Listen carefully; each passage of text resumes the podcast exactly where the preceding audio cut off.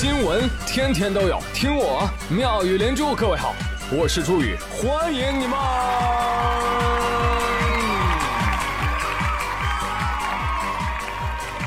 谢谢谢谢谢谢各位的收听啦！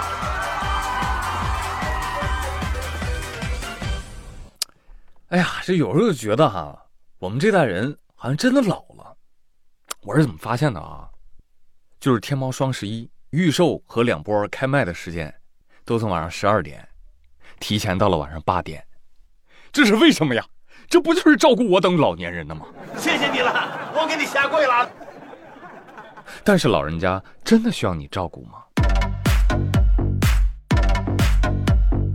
十月十六号，云南昭通，十岁的女孩劝八十八岁的曾祖母：“您吃饭不要玩手机了啦。”老人家瞅了他一眼，啊，依然淡定的边吃饭边玩手机。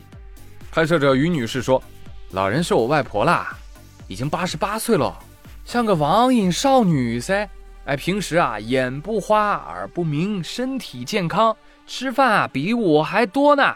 那天我拍的时候，他吃饭又玩手机了。他十岁的曾孙女啊，就劝他赶紧吃饭，可是老人根本听不进去。那平时呢，家长也会教育孩子，吃饭的时候不要玩手机。没想到现在反而用在他曾祖母的身上了。曾祖母说：“你知道我为啥八十八岁了还这么健康吗？”因为我呀，从来不多管闲事儿。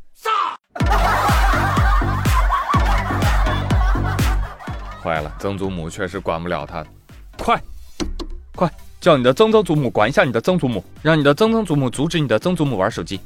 曾曾祖母说：“哎，他还只是个孩子呀，让他玩一玩吧。”咱就是说。你看有没有必要现在给老年人的手机开一个青少年模式呢？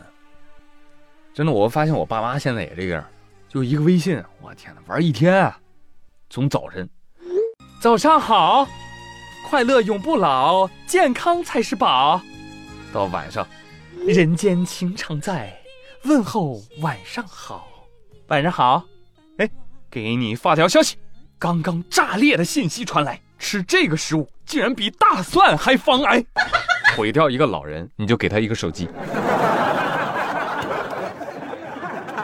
但也有网友说：“哎呀，都八十多岁老奶奶了，还能用智能手机，那说明很厉害了。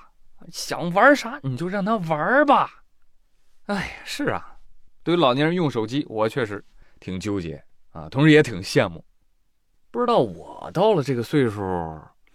还能不能玩得转二零七八年的高科技产品呢？哎呀，就怕没有那高科技的命，得了一身高科技的病啊！去年十月份，南京有一家医院啊，开设了黑眼圈门诊，火上热搜了。最近记者去走访了一下，发现一年过去了，这黑眼圈门诊啊，依然一号难求。医生介绍说，呃，治疗这个黑眼圈呢，并不是刚需。而是一个改善型的需求，约七成求诊者的黑眼圈啊啊根本就没有必要使用药物或者医美的方式来干预治疗的，你多休息休息就好了啊。那黑眼圈呢造成的因素呢有很多，你像有自然衰老，有紫外线照射、化妆品残留、持续的熬夜、压力过大，都可能导致黑眼圈的产生啊。尤其要听大家注意一点啊，就入睡时间跟黑眼圈息息相关。